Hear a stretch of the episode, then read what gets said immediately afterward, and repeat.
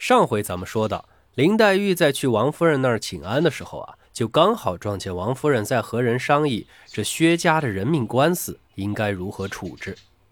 大人在商量事儿，小孩子也不好多待，于是啊，林黛玉就和小姐妹们过嫂子李纨这边来了。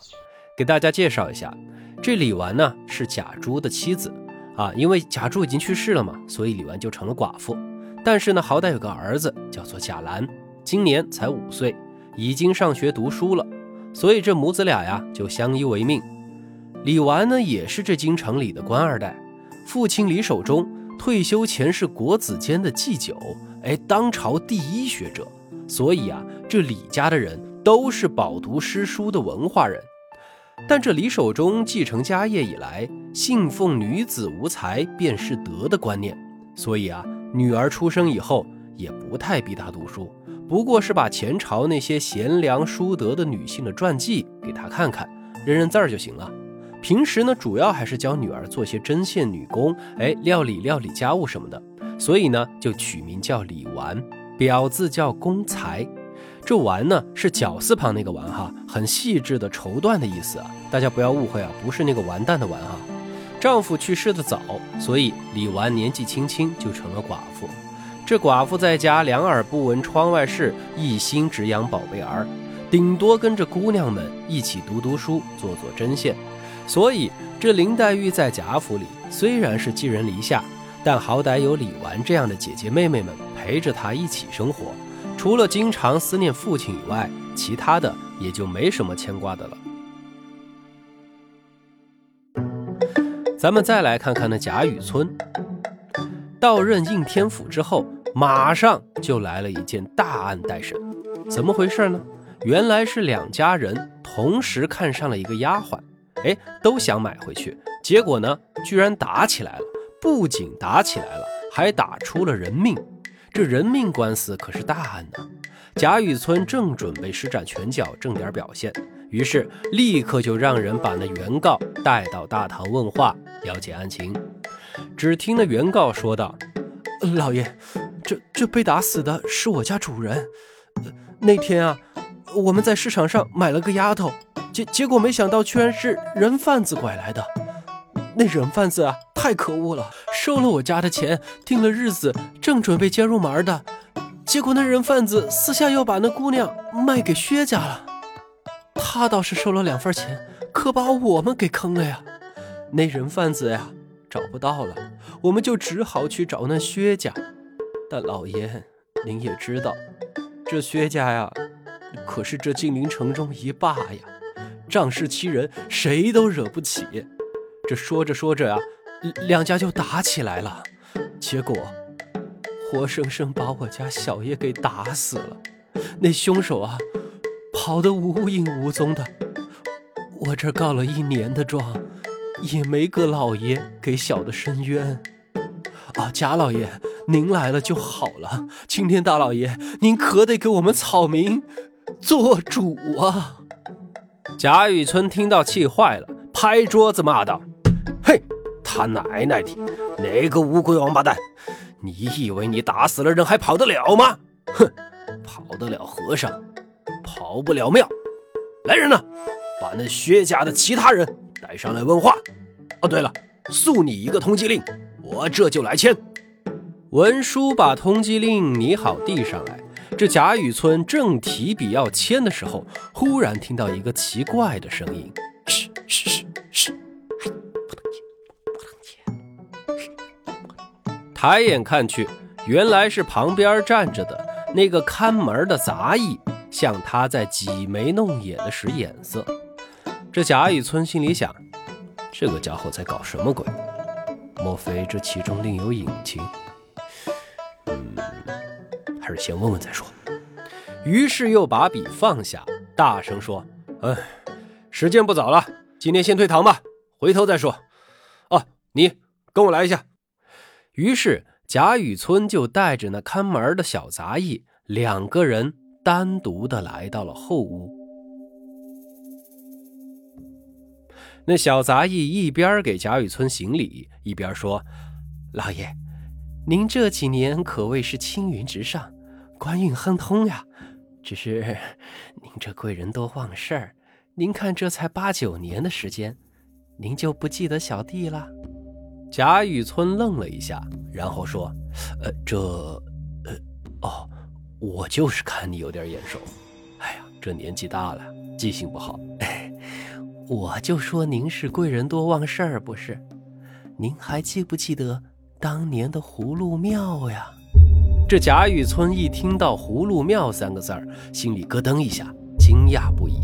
方才回想起来，原来这眼前的小杂役就是那姑苏城中葫芦庙里的那个小和尚。当年的葫芦庙被火烧了个干净，这小和尚啊，估计也是四处奔波，到现在居然混到了金陵城衙门里来当了个守门的。于是贾雨村连忙拉着小兄弟的手说：“哎呦，你看我这记性，嗨，哎呀！”原来是老朋友啊！来来来来来来，坐下谈，坐下谈啊！小兄弟哪敢坐呀？贾雨村就连忙说：“哎呀，咱们这是贫贱之交，又经历过那生死浩劫，这就是过命的交情啊！哎呀，这没外人，来坐吧，坐吧。”小兄弟听了这番话，也就只好把那屁股沾了点凳子沿儿，挺着腰坐了下来。贾雨村问道。哎你刚刚跟我使眼色，不让我签发那通缉令，是个什么意思呀？啊，老爷，您这新官上任，难道就没有抄一张这金陵城的护官符吗？啊，护官符？什么护官符？还有这东西啊？我咋不知道呢？哎呀，我勒个去！您这怎么能行呢？现在呀。但凡到地方上当官儿，不会有一个攻略的吗？攻略上面啊，就会列出那些有钱有势的大家族的信息的吗？你想想，做官是为了谁呀？那不就是为了他们服务的吗？您这要是不知道您的客户是谁，万一得罪了他们，掉乌纱帽是小，脑袋可是大呀。所以啊，大家都把这攻略叫做护官符。我跟你说，老爷，刚才那个案子里边打死人的那个薛家，老爷您可惹不起啊！不然您觉得这么简单一个案子，为毛拖了一年也没个结果呀？这守门的一边说，一边从兜里掏出一张手抄的纸，摊开来递给贾雨村，大概就是那护官符了。贾雨村连忙接过来一看，原来上面是根据本地大家族的名称编写的几句打油诗。这每句话的后边还有小字说明。川叔在这儿啊，也把这几句话念给大家听听。这第一句话是这么写的：“假不假，白玉为堂，金作马。”旁边有小字注解道：“贾家是宁国公、荣国公的后人，一共二十户。”除了宁荣二公直系的八户人家在京城里以外，现在还有十二户人家住在老家金陵城。这第二句写道：“阿房宫三百里，住不下金陵一个史。”旁边有小字儿注解道：“史家是保陵侯尚书令史公的后人，共计十八户，其中十户住在京城，其余八户住在金陵老家。”第三句写道。东海缺少白玉床，龙王来请金陵王。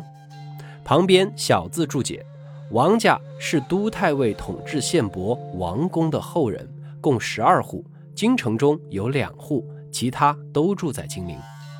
第四句写道：丰年好大雪，珍珠如土，金如铁。旁边小字注解道：薛家是紫薇社人薛公的后人。